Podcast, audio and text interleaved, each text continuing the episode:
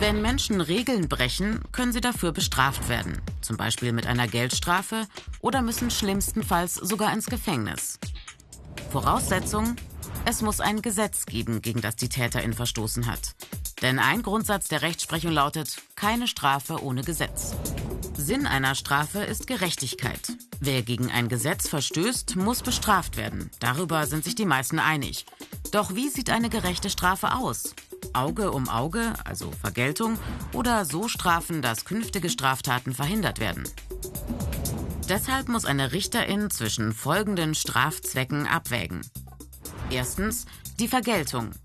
Dabei geht es um die Wiederherstellung von Gerechtigkeit. Die Idee dabei, die Täterinnen haben die Rechtsordnung verletzt. Strafe fügt auch den Täterinnen einen Schaden zu und stellt so das Gleichgewicht wieder her. Zweitens die Strafe als Schutz der sonstigen Bevölkerung vor der Täterin. Drittens die Generalprävention.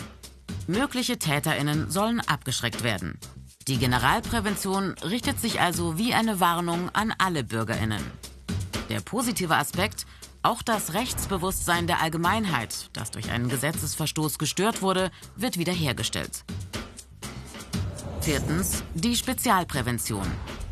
Täterinnen sollen abgeschreckt werden, erneut gegen Gesetze zu verstoßen. Sie sollen zum Besseren verändert und resozialisiert werden, also in die Gesellschaft wieder eingegliedert. Die Resozialisierung von Straftäterinnen ist das wichtigste Ziel des heutigen Strafvollzuges. Bei der Urteilsfindung versucht das Gericht, diese verschiedenen Strafzwecke gegeneinander abzuwägen. Im deutschen Strafrecht bezeichnet man das als Vereinigungstheorie.